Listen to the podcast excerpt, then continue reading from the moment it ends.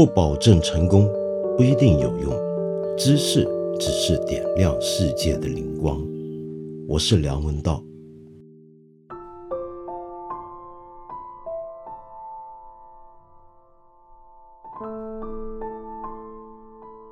上一集节目啊，我不是介绍过有一位叙利亚的十二岁的小姑娘扎扎，他呢代表叙利亚队呢来参加这次的奥运会，才十二岁啊，会不会是这一届奥运会参赛年龄最小的选手呢？他玩的是乒乓球，嗯，成绩呢一般般，主要就是因为他从小就在叙利亚内战的战火中长大。呃，常常会在穿了顶的房子下面练习，那个环境特别恶劣。即便是在这样的一个混乱的环境当中，他仍然热爱着乒乓球，刻苦练习，成为代表国家的国手，这真是很不容易啊！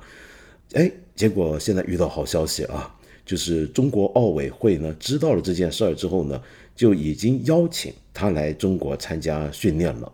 那么我看到我们节目后面也有很多朋友有留言说很替他高兴，因为听到这个消息，据说呢，如果顺利的话，最快九月就能来了，这真是一件好事，你说对不对？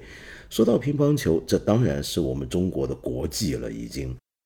那么有好几十年的时光呢，我们几乎是全球独大，雄霸了全球的乒乓球坛。那么结果呢，就开始让人担心啊？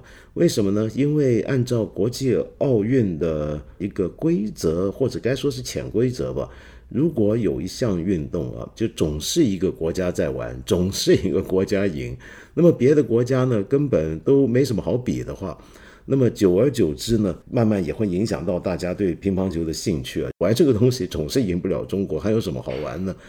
呃，就变成一种中国独门运动的话。这个乒乓球会不会变得就不再被列入为奥运项目呢？这是个麻烦，所以就出现了一个很有名的事情，那就是我们中国的养狼计划，就是我们开始呢有意识的或者半帮半帮一把的把一些的。中国的教练输出到其他国家，训练其他国家的运动员，让他们懂得我们中国训练乒乓球手的秘方，然后把他们也养起来，跟我们竞争一番。那这样子呢，不只能够让别的国家觉得还有戏对上中国，同时呢，如果他们真的表现非常出色，能够跟我们的选手一争雌雄的话，那么我们也能够再进步一点，对不对？那这是一件很好的事儿。同时呢，又因为我们中国的选手实在是高手林立，因此有一些选手啊，在国内根本是争取不到代表国家队出战的资格的。那么他们呢，也愿意接受别的国家的邀请，去别的国家规划成他国运动员。然后，所以我们过往都常常见到在体坛上面有中国选手对上我们中国出去的华人选手的场面。那这个也是我们养狼计划的，呃，算是成果之一吧。其实这样子，我觉得是挺好的，因为你想想看，一个运动员，他为这件事情付出了一辈子的精力啊，那真是花了一辈子的时光。除了这个事情之外，你要求他做什么呢？那么，假如他在中国内没有办法。达到最高的位置，那么对他而言，他的职业生涯选择要去别的国家。呃，我们生活中也有这样的朋友，对不对？那么遇到一些事情，或者觉得在其他地方谋到更好的生活，或者给到自己更好的前途，那就移民呗，那也是是很正常的事情嘛。那么可是呢，在这么多接受中国教练培训。或者干脆来到中国跟中国队员一起长大的这些外国选手当中，有一位比较特别，那就是前阵子呢在网上也成为热话材料之一的日本选手伊藤美诚。那伊藤美诚呢，在网上呢是挨很多骂的，嗯，主要呢有人就说，因为在乒乓球比赛项目上面，这一次的规则改变了。那么，然后发现这些日本选手啊，哎，你们自己改变了规则，然后你们自己还犯了那个规，比如说吹球啊等等的。那么同时呢，伊藤美诚主要被人讨厌的，我发现很多网友针对的是，居然是他表情不对，表情不好，嗯，很嚣张说他。然后后来挖出来呢，说他妈呢从小给他一个地狱式的训练啊，那么是个魔鬼妈妈。因为这个伊藤美诚比较特别，他从小他家跟他呢就坚持不接受中国教练，也不派去中国练习，要用他们自己的一套方法练起来，看看能不能够。在世界的乒乓球台上面呢，打出另一番天地。于是他妈呢，从小就给他洗脑。据说呢，是在他接受访问的时候，有那个片段，你都可以找得到。就他妈呢，会在他睡前的时候，在他耳边轻轻跟他说：“美辰，能够战胜中国选手的只有你啊。”然后跟他说这个话。那么结果这番话被网友挖出来呢，也也也骂他说这个说他妈居然讲这样的话啊，要针对中国人。还有人说这也叫辱华。OK，这个话说回来啊，其实中国并不是从古至今都是乒乓球界的一哥一姐。以前在五十年代啊，日本的乒乓球啊是全球乒乓球坛的霸主，但是是到了六零年代的时候，上世纪六零年代的时候。开始被中国取代，然后才逐渐衰落下去，再也没有办法跟中国竞争的，除非有几位，比如说我们非常熟悉的几位到中国训练，然后中国话讲的特别好的那些选手之外，那么这个情况像什么呢？嗯，怎么讲啊？我我回想起一段经历，这个段经历我大概以前也说过，但我觉得很有趣，还是忍不住想再跟你讲一遍。万一你没听过呢？那就是在二零一二年，我被请去伦敦看奥运比赛，然后当时呢，我们一群媒体人，一些人在伦敦街上逛的时候啊，发现当年的伦敦跟往常、跟后来的伦敦有点不一样，那就是在很多的公开场合呢。会有一些各种各样的运动设施，那么是鼓励他们的国民以及我们外来的游客们，那么趁着这个机会来看奥运比赛，哎，自己也得玩两下子吧，对不对？这个体育这回事儿不能光是看。然后你挺着个大肚子，喝着啤酒，吃薯片，然后看人家比赛，那就不就应了那句老话吗？奥运赛是什么呢？就是一群从来不运动的人，看着一群运动都快要死的人在比赛，那不太对劲，对吧？所以呢，让我们大家也来玩一玩。那么当时呢，伦敦各地呢，我看到最多的这种设施，竟然就是乒乓球桌，因为我们知道现代乒乓球这种运动，它的规则等等也是英国人建立的。那么，所以有人开句玩笑，就说英国人发明了世界上所有的现代运动，然后没几样是玩得好的。那么，他们是一个以制定运动规则闻名的一个国家嘛？那这个规矩、这套玩法的确是他们建立起来的。可是他们打的不怎么样。然后呢，呃，我记得有一天，咱们呢就跟一群媒体记者，有些是体育记者啊，这样子去了一个酒吧，晚上看比赛的时候，比赛结束，大家在酒吧余兴、交闲、喝酒、聊天。然后呢，边上呢就有些英国人，就看见我们一帮一桌中国人嘛，就过来聊了，就说：“哎，你们中国人吗？”我们说是啊。他说：“哎，那你们会玩乒乓球吧？”然后大伙就满座人说：“会啊。”然后他说：“那好极了，来来来，跟我们玩。”因为那时候很多酒吧啊，都把他们那个桌球呃撞球桌，呃，Snoke 的桌也改成乒乓球了，也有酒吧里面也放乒乓球桌，就邀大家下场玩。好，那下我们桌上就推了几个呃记者朋友出去，来来来，你们去跟他们玩两下子。结果一下场，我的天呐，这个球拍纷飞，这个球影晃动，把整厅的这些英国人跟别的国家来的一些媒体同行都吓傻了，然后全部被我们这一桌人干翻掉。然后他们说啊，果然是中国人。我觉得特别自豪，我没打啊，我可不行，你别找我玩啊，我我就是那种挺着肚子喝啤酒、吃薯片、看人运动到死的运动爱好者。哦，我说回这个事儿是什么意思呢？就说这就是我们中国乒乓球在世人心目中的地位。那么因此啊，我们可以想象。世界上任何一个地方，如果有个小孩，如果有个年轻人，他喜欢乒乓球，他要打乒乓球，他要以此为终身的志向的话，那对他来讲，最崇高的目标是什么？那对他来讲，最重要的是什么？那其中一件事情，必然就叫击败中国选手。这不是多么痛恨我们或者讨厌我们，这恰恰是因为他瞧得起我们，那证明了我们的厉害。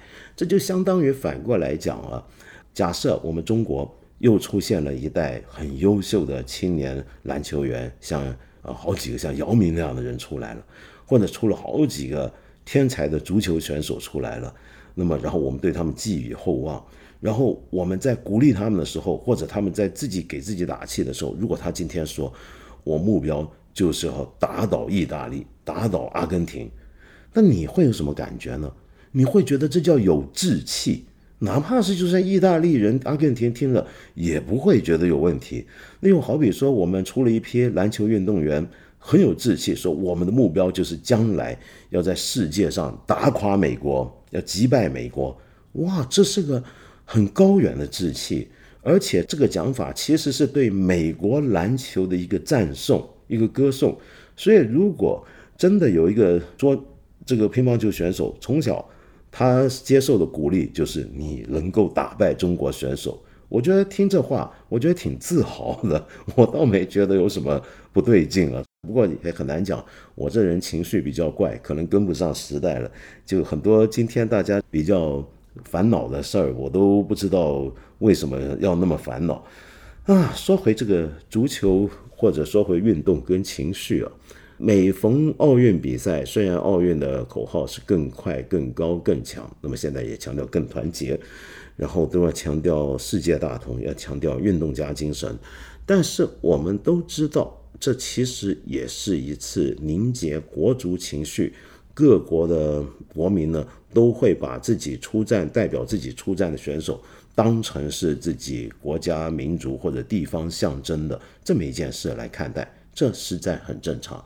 然后在这个情况下，我们一定会投入非常激烈的情绪，仿佛把我自己日常生活中我可能能够遭遇到的问题不满，都能够透过一个代表我的运动选手在场上的表现，让我觉得我吐气扬眉了。比如说，如果我觉得我们这里的人受尽大家的歧视欺压，但是现实上就算可能仍然是这样。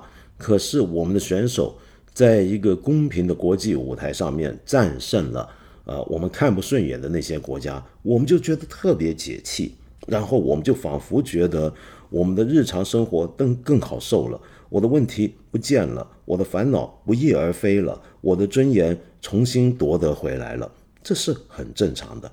事实上啊，这就是以前一些马克思主义的学者，一些左派的学者。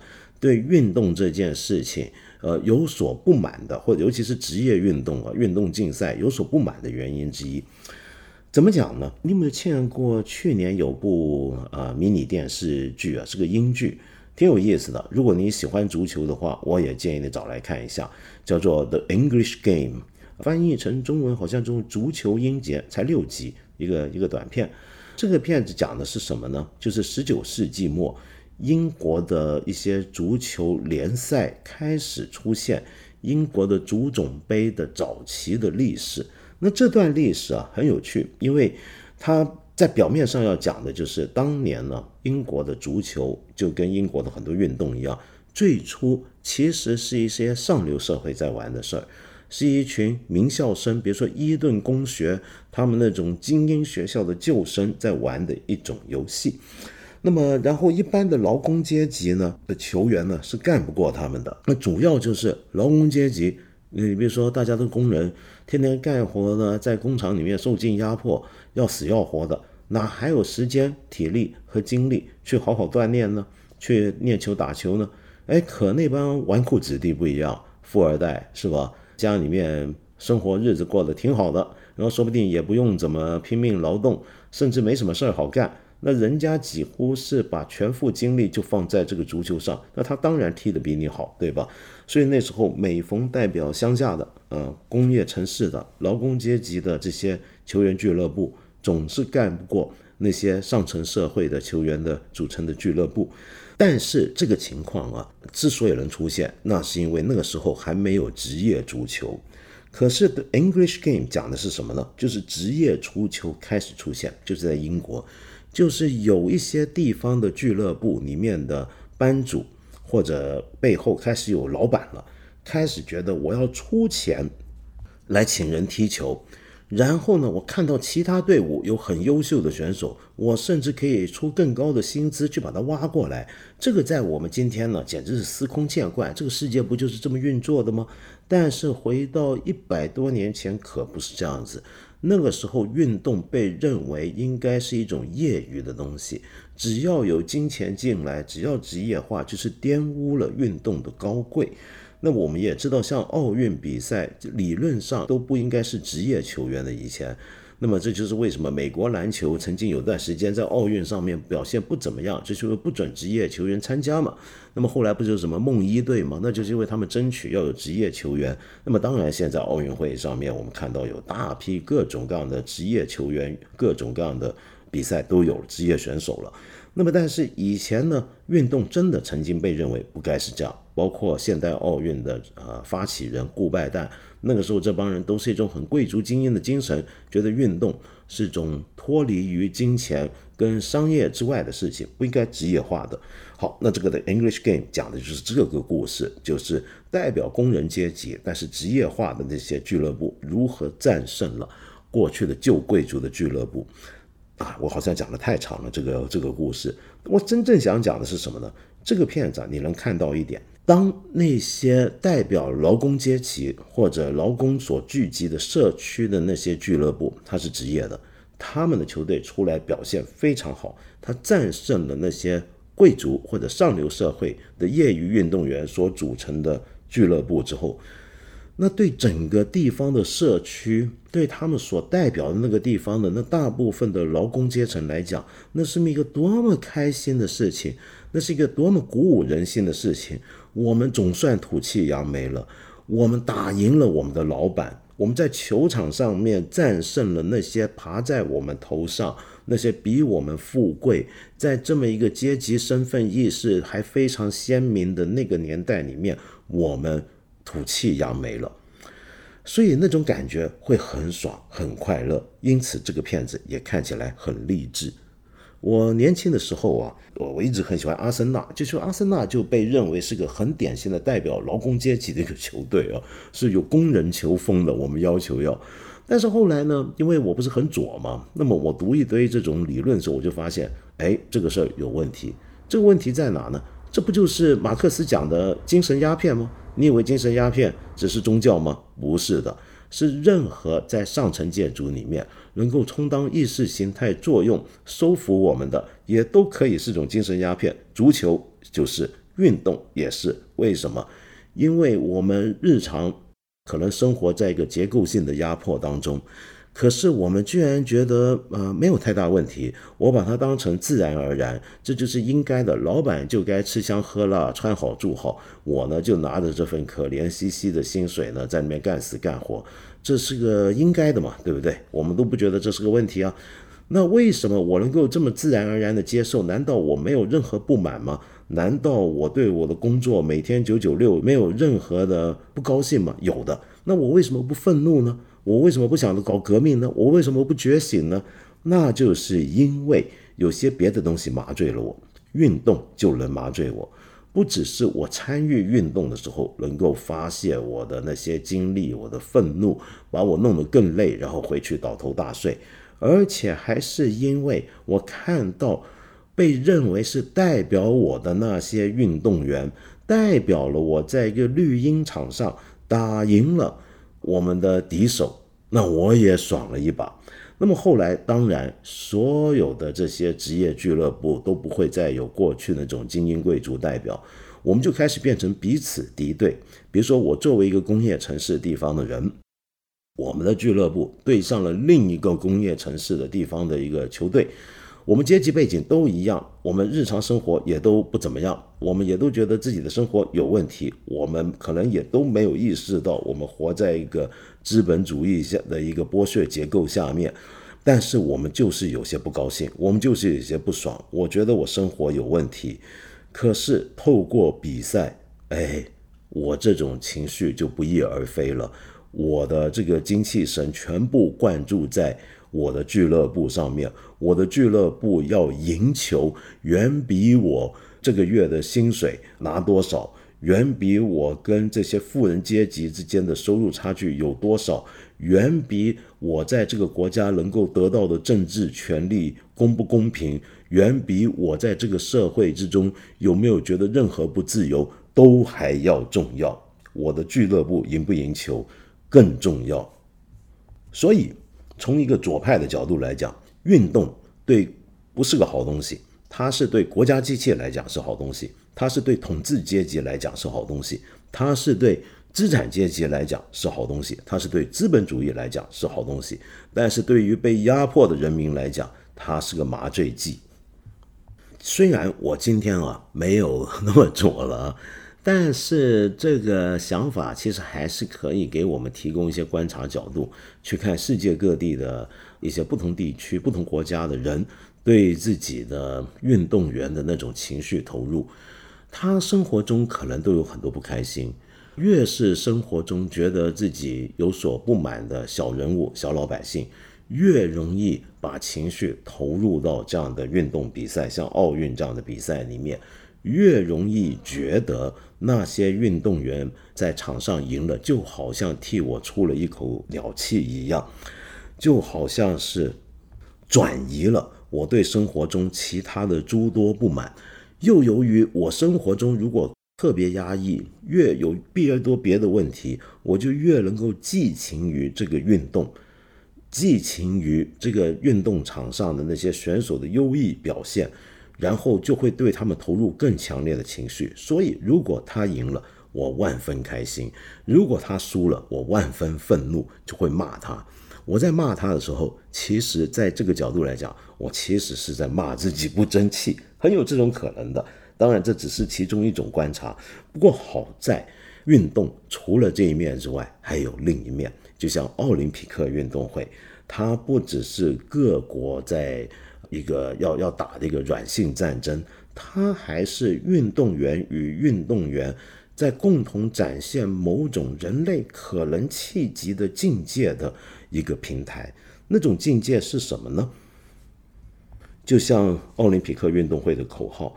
就是人类原来有可能在身体上达到这样的状态，人类有可能更高、更快、更强。人类的身体是有局限的，但是这个局限的边界是可以不断被摸索的。我们还能够注意到另外一个很高远的一个境界，那是什么呢？就是这些运动员们他们彼此之间的关系，他们都知道。对方是怎么来的？对方所走过的道路跟我走过的道路应该都是相似的。我们都是小时候有天分的人，我们都是从小被赞颂的人，然后我们一路走上来，我们披荆斩棘。但是我们都知道，人生之中难免终要遭到一败。我们也许也都遭遇过很多的挫折，我们咬紧牙根。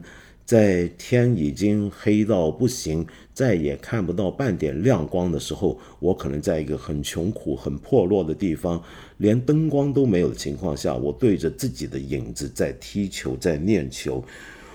我一路这么走过来，然后今天来到这个平台上面，我看到全世界跟我类似的人都在一起，我们是来竞争的，我们是要来分出高下的。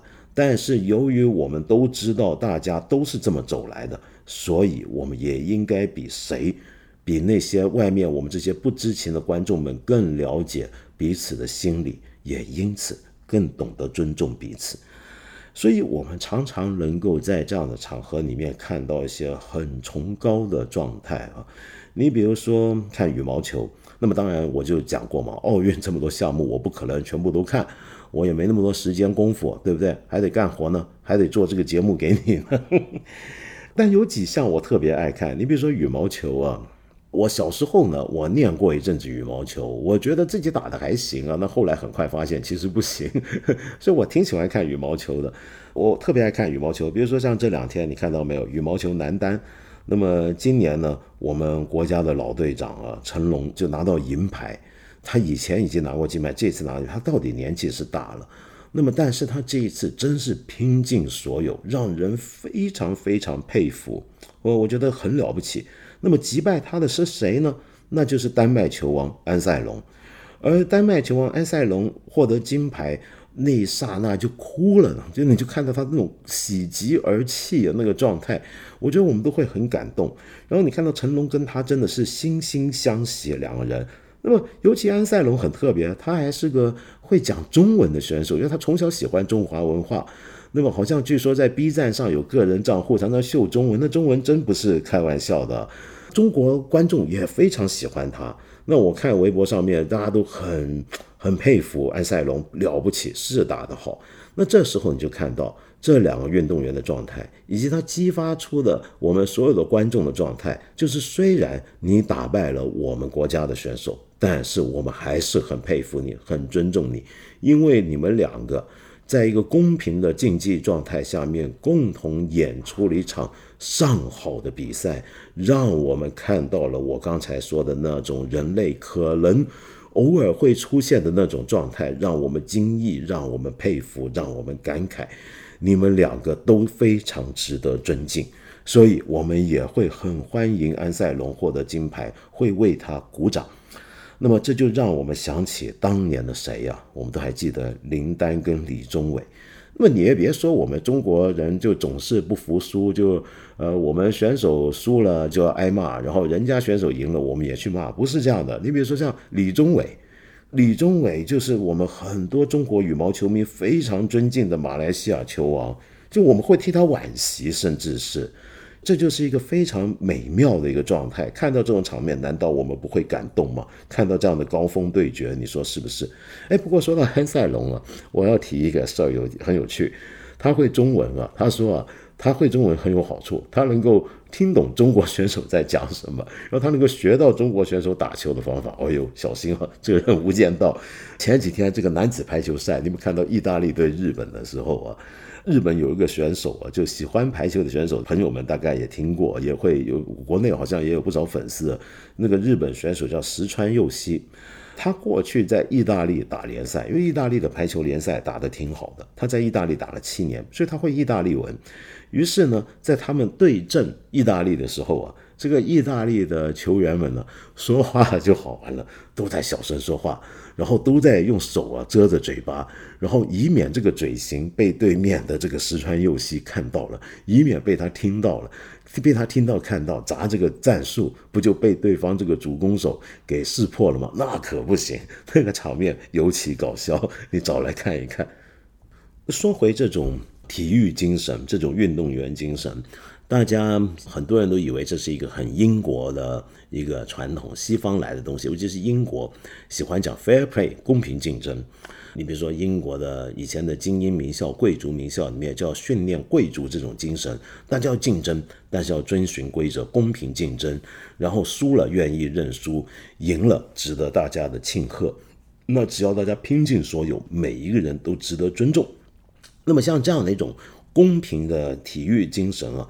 我们都以为是个西方的东西，比如说你看西方的一些电影啊，一些中古的骑士电影里面，有时候他们决斗，有他们比赛，他们有时候会呃赛前会讲一句 “May the best win”，就是说希望最厉害的人啊，希望最好的人能够赢，那就是一种公平的态度，不是说希望我能赢，你待会去死吧，我会把你干掉，不是，而是互相说一句希望最厉害的赢，就是要为的是要分出高下，而不只是为了要自己去赢，这是两码事儿啊。其实这个东西我们中国早就有了，呃，又要讲《论语》了。八佾篇里面不是有句很有名的话吗？那就是“君子无所争，必也射乎！揖让而生，下而饮。”君子会争吗？那么圣人说，君子平常是不竞争的，不会争争权夺利，这不是君子该干的事儿。真的不争吗？会的。怎么个争呢？那就必定就是射箭了。射箭是中国古代至少是先秦的时候的一种常见的一种君子士人之间的一种啊体育项目。怎么射呢？那大家先作揖啊，礼让而生。就上那个射箭台的时候，大家要先一番礼让，要彼此恭敬，要不是那种恶言相向啊，你求啥？我救你咋的？不是那种，是 大家要非常客气、恭敬、尊敬对手，然后胜负已分下来，大家再对应，那么一起珍惜我们刚刚经历的这段美好时光。说到这个，我又想起来啊，最近惹起争论的这个呃女子羽毛球项目啊，其实这个女子羽毛球项目，我觉得也看得非常感人。那代表中华台北的戴资颖啊，其实有两年了是世界一姐，是很厉害的一个选手，真的是很厉害。他那一代选手里面，他大概是最厉害的。他那一代的选手里面有好几个特别让人佩服的选手，比如说印度的女将辛杜啊，印度女将辛杜是印度的骄傲。印度这么大的国家，这个奥运奖牌上面的 数目倒一般般。那么他呢，是印度唯一一个得过两次奥运奖牌，一次是银牌，这一次是铜牌的一位选手。那么所以被认为是印度的骄傲。而且呢，他在印度起到一个很好的示范作用，因为我们过去几年看新闻都知道，印度的这个性别的歧视跟不平等的情况是相当严重的。那么，甚至还有一些很传统、很封建的想法，是对月经有些非常负面的看法。以前不是有些电影描述很多地方的女孩子是连一个恰当的经期期间该使用的卫生巾这种态度、这种意识，甚至这个东西都没有。那么是这个情况的。那印度女将辛度呢，就好几次出来是代表女性。在印度争取平权发声，而且代表女性做出一些非常正面的一些的呼吁，比如说，她就常常说到月经的问题。她说，月经这件事情从来没有使我畏缩动摇，而是让我更坚定的追求梦想，很了不起。她是很正面的一个人物。那有她，然后越南的女将阮翠玲都很厉害。那我们中国队的代表陈雨菲啊，其实比他们是年纪稍小一点。但陈宇飞好厉害，这个这个戴资颖的进攻是非常快猛准，那么角度又刁钻，但是陈宇飞真的是完全摸透了对方，在他面前就像一堵墙一样，你所有的攻势我们都能化解。那么因此呢，也有我见过有些网民嫌不好看，觉得他那个打这这这你他他赢了都还要挑剔他，说他没打好。那但是问题是，这就是对付戴资颖的最佳策略啊，你说是不是？我觉得他们两个都打出了非常精彩的一场比赛，在这场比赛之后呢，你看到戴资颖下来，他得到了银牌，那么他还是很开心，因为他也已经拼尽了。他就是这样，他今天看到有个比自己年轻的姑娘已经站在比自己更高的舞台上面了，那还是很开心的。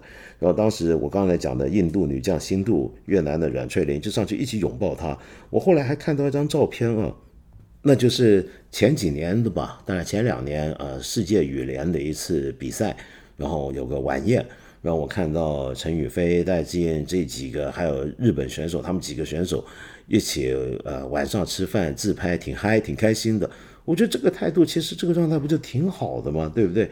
选手就应该是要彼此尊重，他们甚至比我们一般在旁边看赛的这些看客。更能够珍惜彼此，更知道彼此的价值，也更能够有互通的心意呢。你比如说，像前天印尼女双夺冠，得到了他们本届的第一块金牌啊。那么，然后他们击败的就是我们中国的樊城组合。那么，他们两个当时立刻就奔跑痛哭，我们的选手立刻上前拥抱祝福。那这是个多好的一个状态！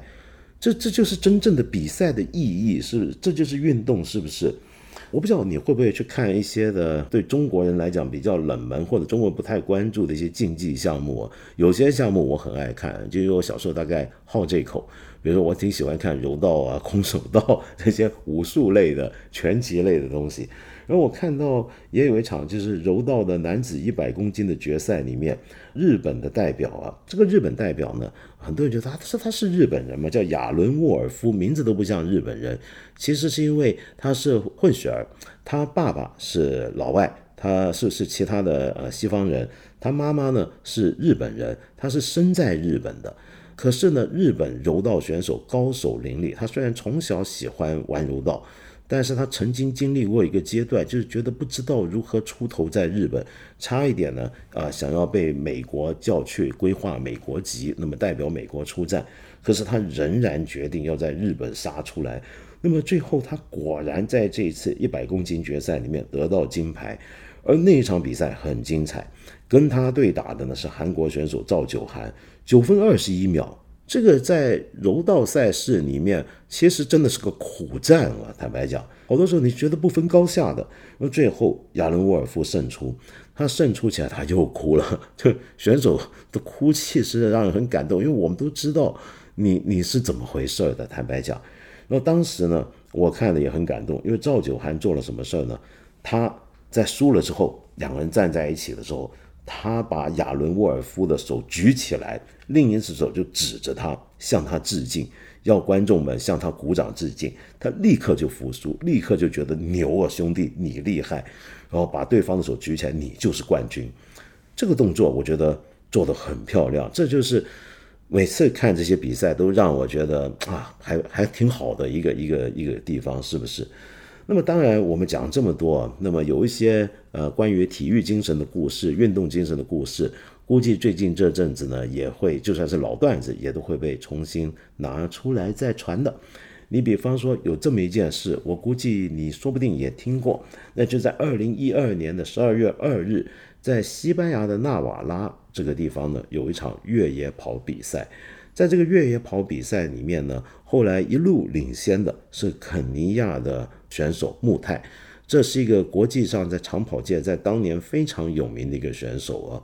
然后呢，跑在后面，后来得银牌的是一位西班牙选手伊万费尔南德斯阿纳亚。那这个伊万阿纳亚其实也跑得很好啊，但是就是赶不上跟这位肯尼亚选手穆泰中间的差距。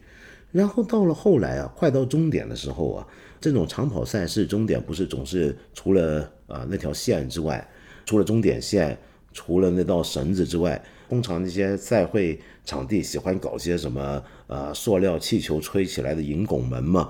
那么这玩意儿啊，其实我我我要讲的挺害人的，有些地方就是没搞好，真的会让人误会的。那这个木泰就发生误会，他跑过了这个拱门，他就已经以为他到终点线。就放慢脚步，然后旁边的那些观众啊，看到他跑到这也给他欢呼。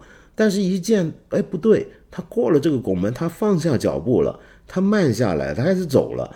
然后呢，旁边的观众就着急替他开始给他喊，说还没到，还没到终点线在前面。你说这是不是害人呢？他就真的是没搞清楚。那时候离终点线大概还有十米左右，他就停了。然后结果呢？后面这个伊万阿纳亚，就这个西班牙选手，他终于能赶上来了，因为他前面不是追不到吗？哦，你现在你前面停了，我终于赶上来。但你知道他干了什么事儿？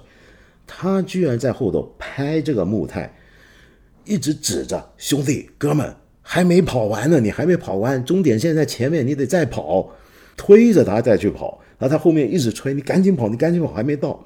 他本来可以完全趁着。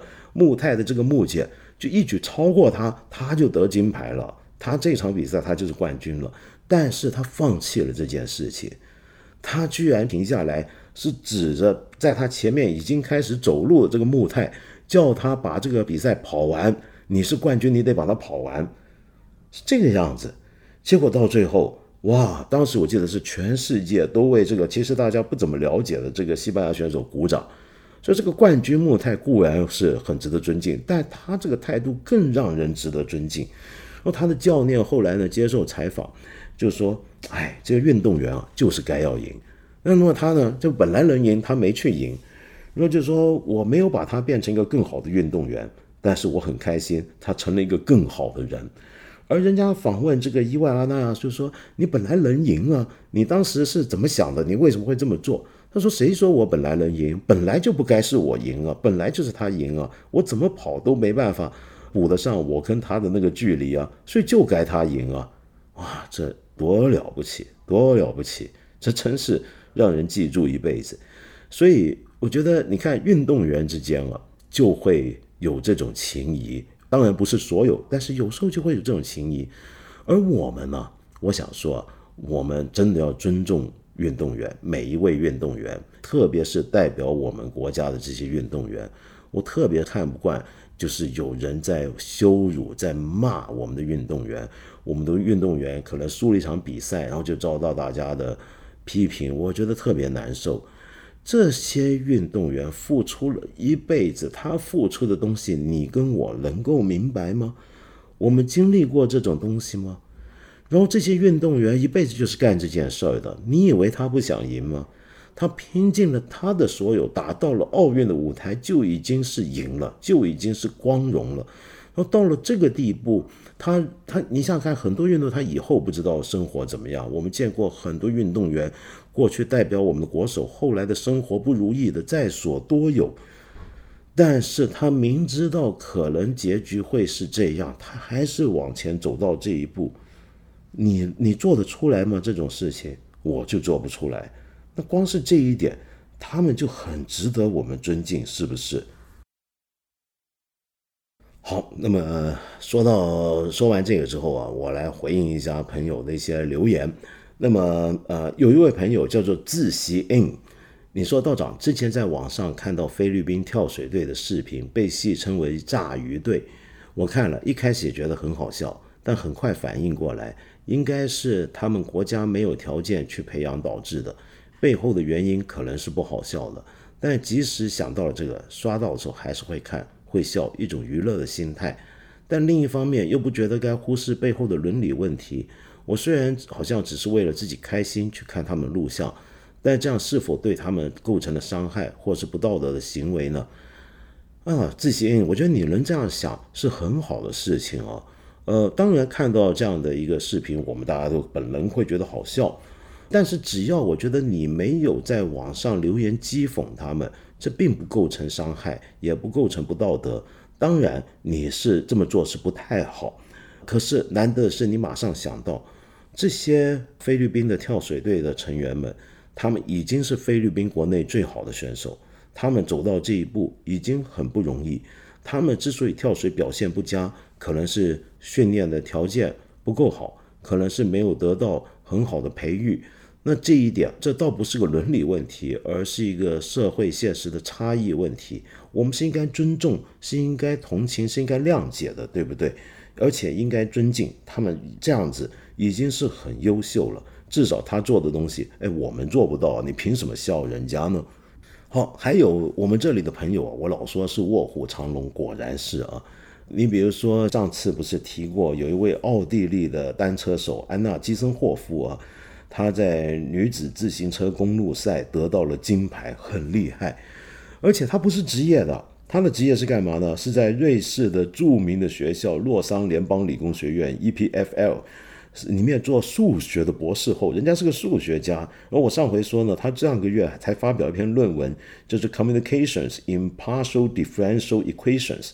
结果我们这里很快就有朋友们呢就指出错了，好几位朋友说这个不是个论文，这是个期刊。比如说咱们老朋友啊，也做读书播客节目的黄大乖就说，道长 Communications in Partial Differential Equation 是期刊的名字，不是文章标题了。他的文章叫什么呢？叫做 Small Data Global Regularity for Halfway Maps in M plus 呃 M equal four dimensions。但内容在说什么？别问我，我也看不懂。OK，谢谢谢谢。那么然后有好几位朋友都提醒了，这个是哦，但还有一位朋友叫做 ResNet 幺五二，就提到了这个学术论文呢。呃的期刊的名字，而且还提出这个 communication 是学术论文的一种形式，会比较短小，只在快速分享一些最新的成果。这个期刊呢是专注于偏微分方程的进展的。对，是的，啊，对对对对对，其实很多学术期刊里面都会有 communications，其实就是一个通讯。就是马上告诉大家现在一些最新的学科进展的，是的，是的，是这样。谢谢你。然后我们这呢，哎，我真没想到我们的听众遍天下啊，那么还真有就这间瑞士洛桑联邦理工学院的朋友在这里呢听我们的节目，也出来冒泡跟大家道好。然后同时呢，还有甚至还有他的兄弟学校的博士后啊，有位 M.W 是 E.T.H。Zurich 的博士后，ETH Zurich 是什么呢？那就是苏黎世联邦理工学院。这个你听过吗？很多人就不知道这个欧陆的这些名校，这个学校太牛了吧？这个就是爱因斯坦的母校啊！这出过多少诺贝尔奖得主？瑞士有两家联邦理工学院，一个就是洛桑的，一个就是苏黎世的，所以这两家是兄弟学校。哎，我很好奇啊，问你们两个。苏黎世联邦理工学院，我觉得这两家理工学院应该都是英语授课为主，但是会不会也有德文授课呢？比如说苏黎世这里是德文区嘛，那洛桑那边是法文区，是会用法文授课吗？那是不是也得学法文跟德文的这两家学校念书的话，那么啊，请你们两位分别告诉我啊，有一位是在 EPFL 的在读博士生，那就是一七八三八七六，你们下回告诉我啊，那么我不一定会回应，但让我。知道一下也好嘛，对不对？那上回呢，我也谈到了肖若腾的那场比赛，让我们很多人觉得特别不解气。可是后来呢，哎，又有一些别的讲法出现了。比如说，有位 X X X 就提到了，看到肖若腾那场比赛，也觉得他蒙受冤屈。后来有视频扒出，他比赛完之后啊，是忘记向裁判致意，然后又违规返场致意，但是返场这段画面被切掉了。裁判只扣零点三分，够意思了。按理说应该扣零点六的，为什么扣零点六呢？那他忘记比赛致意，按规则是要扣零点三，然后又返场的时候，因为另一位运动员已经上场，所以又要扣零点三。那么到底是怎么回事呢？那这件事情呢，我后来我也查了一下，但是是不是这样子呢？这个情况坦白讲，因为我真的不是。呃，专业人士我真不懂。那么，我希望有真懂呃体操内行的朋友能够在这里面给我们解说一下。然后还有朋友看到我上回提到圣马力诺，说这个国家那么没什么人知道。然后有朋友叫 T 幺三三，就是一看道长就是不看 F1 的，有圣马力诺站大奖赛的，而且那是车王塞纳的殒命之地。你怎么晓得我不知道？我当然知道圣马力诺。我说你可能不知道，没想到你知道。当然，圣马力诺我们都会记住的。虽然我不是那么喜欢车，但是车王塞纳我们当然都知道。那正是他当年不幸遇难去世的地方，没错。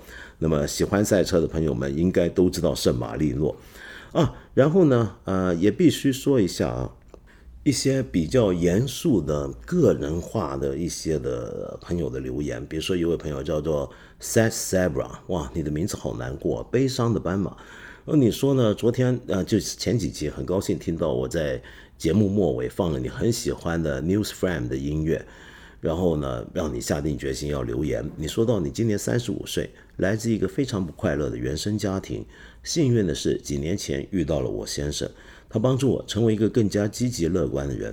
如今人到中年，第一次有了要一个孩子的想法，想要有个家庭，体验一下什么是为人父母。可是现在的疫情、环境、天气、世界的分裂等种种问题，就不能不说我对人类未来有些绝望。那么在这样的大环境下创造一个生命，无论从哪个角度啊，都觉得自己的动机很自私。看到身边的同龄朋友雀跃期盼新生命降临，我却满怀愧疚。面对这样的初衷，我还应该做吗？是不是我过于悲观？前半生我时常觉得生命与生活并不真实，我和现实之间总有一层隔膜跟距离。我们所在的世界飞速发展，可是又时常感到身处荒漠之中，毫无意义。人的生命充满苦痛，人在宇宙中的存在那么渺小，那么就是反正就是很虚无吧。然后就问我，呃，我是学佛的，那么佛家思想也认为生命如梦似幻，唯有无常。我们所谓的现实啊，转瞬即逝。可是作为一个生活在这个俗世中的人，想要好好过一生，我应该怎么处理自己的世界观和现实生活的巨大差异？不知道我会不会看得到，然后也说你就是说很客气，说自己表达有些乱，呃，希望我们生活健康，呃，生活愉快，身体健康，谢谢你啊。S a s e b r a 我觉得您说的这个事儿是两件事儿，先说后面这个，就我们学佛的人的确觉得我们这个世界啊，好像大家都觉得是无常的，很如梦似幻，可是另一方面啊，我们要中正的来看啊，它如梦似幻，但不代表它就叫假，它同时也是真。它的另一面又是非常实在的，而且你要把握的很清楚，这种所谓的现实，它的这个现实是是现实，但是它又不是我们所以为的那样的很稳固的一种现实。我们的人生是无常的，我们由于害怕无常，我们的贪嗔痴会给我们带来很多的苦恼，这都是人生会苦的理由。我们都希望得到解脱，也希望别人得到解脱，这是一个学佛的人该有的基本的意向吧，对不对？那么在这个情况下，该怎么好好的活着呢？答案其实很简单，那就是好好活着呀，不是什么都不做，不是马上去自杀，不是不是该干的事都不干，而是你活，你珍惜的活，每一刻的认真的活在当下，但是同时不执着。过去发生过的事情不要再追悔了，不要再为过去的事情难过，也不要为将来感到过多的烦忧。你如果总是担心我所有的一切明天会不会失去，我明天会不会死，我的身体会不会一直衰败？我可以告诉你，那是一定会的。但是那些东西还没到来，如果你为那样的事情烦忧，那你现在不就很不值得了吗？它都还没到，你就开始担心。我们可能会想未来的世界很糟糕，但是如果它还没开始变得太糟糕，我们就开始因为这种忧虑搞得自己很糟糕，这是不是很不划算？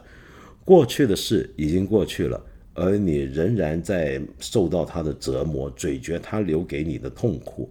那这样子，过去的伤害岂不是被你人为的制造出来延伸下去吗？这都不值得。而且，你之所以有这种对过去、对将来的这种忧虑、担忧、想法、悔恨，那是因为你有很多执着。这个执着就是以为世界不该是这个样子，以为他们。那些事情可以用更好、更合乎你愿望的方式来发生，这都是有问题的，这都不太好。正所谓就是将来心不可得，过去心不可得，就是这个意思。那么至于生孩子这个问题啊，尤其我觉得你很勇敢。如果你小时候家庭不快乐、不幸福，你要知道有很多人，我见过一些父母，就小时候他自己的成长环境不怎么样。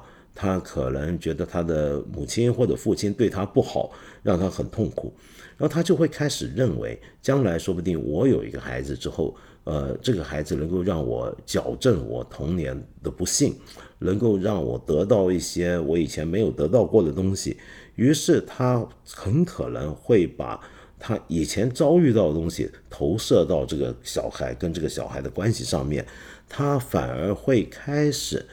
变得就是把这个孩子当成是自己不幸童年的救赎，因此他莫名其妙的把他过去他的妈妈对他的那些他觉得对他不好的事情复制在他跟他的孩子身上，那使得他的孩子跟他的关系是重复了他自己跟他的父母的关系，那是一种很悲惨的状况。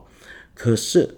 这绝对不是定律，并不是所有人都会这样，甚至我愿意说，可能大部分人都不是这样。所以我觉得你应该放心，你的孩子就是你的孩子，你不要把你过去的东西带到他身上，你也不要以为他是你过去不快乐的一个呃补救，一个救赎，他跟你的关系是个崭新的关系。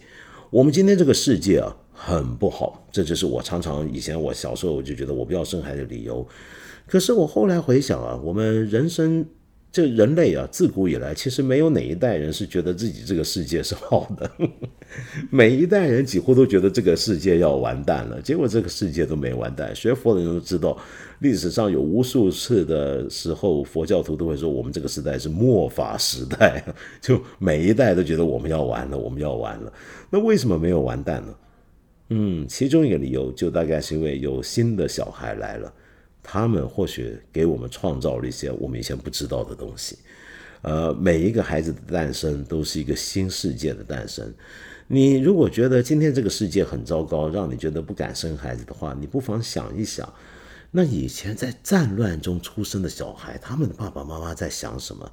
而那些在战乱中出生的小孩，那假如他们后来，再比如说二战的时候生下那些小孩，在二战之后成长起来，那些所谓 baby boomer，他们不就带给了我们一个不一样的世界？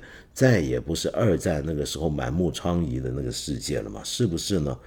我不是要鼓励你生孩子啊，我只是想提供你另一种看这个问题的方法，一个角度而已。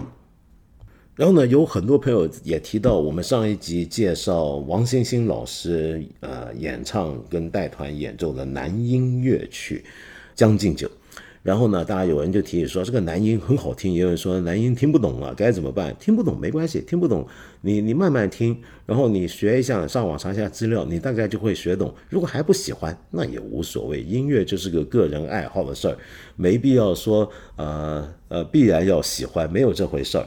然后呢，也有人告诉我，我才知道原来好高兴啊！这个泉州南音的所在地，泉州刚刚进了世界遗产名单啊，太令我鼓舞了！我很喜欢这座城市，泉州真是个很了不起的城市，很美的城市，文化底蕴极端深厚。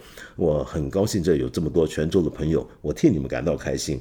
然后呢，也有人提到，哎，我之前不是介绍过白居荣演唱的男音《刻图秋恨》吗？哎。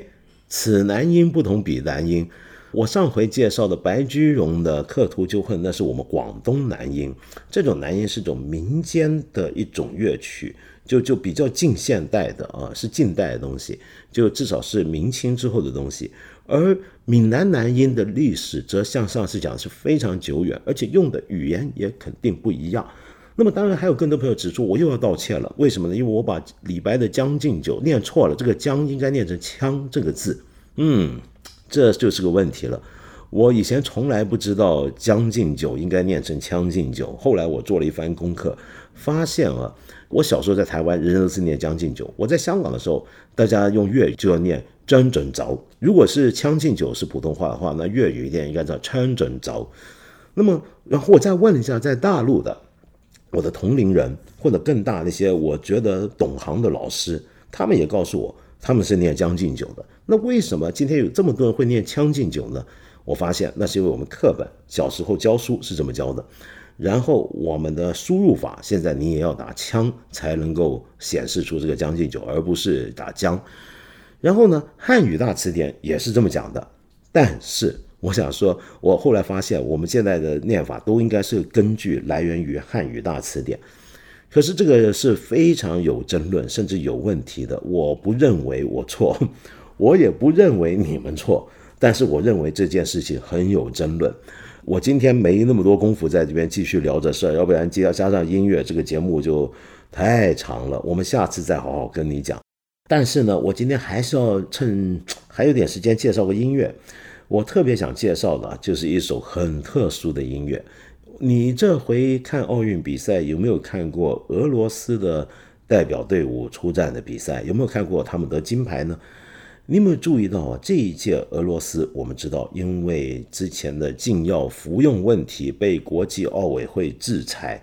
因此呢，他们不能用国家队的名义出战。俄罗斯的运动员只能用 ROC 的名义出战。ROC 是什么呢？那就是俄罗斯奥委会代表队，那么叫做简称，它的英文的名字的简称就叫 ROC。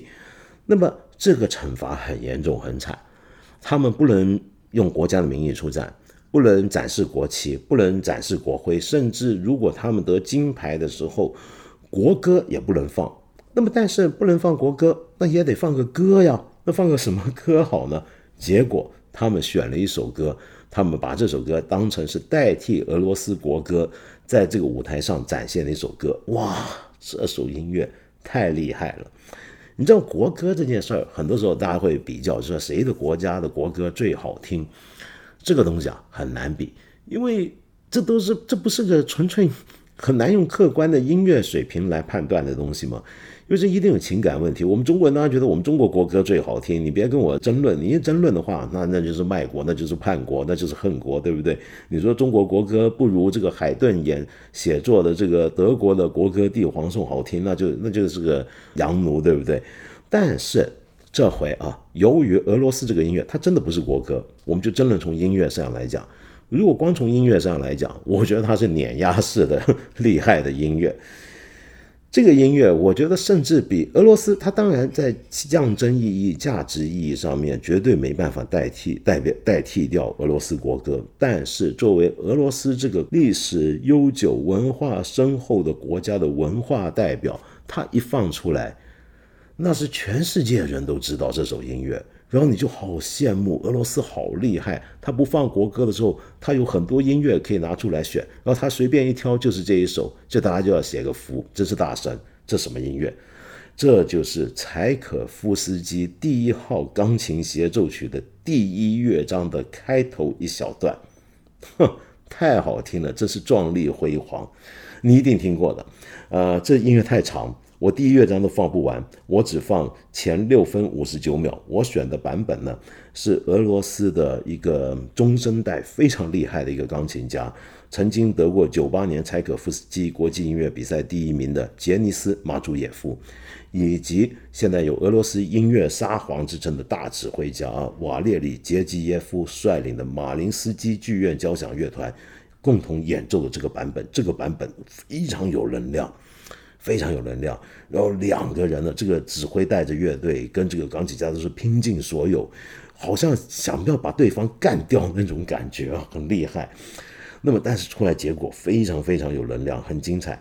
听不完，我们就听一下第一乐章的前六分五十九秒吧。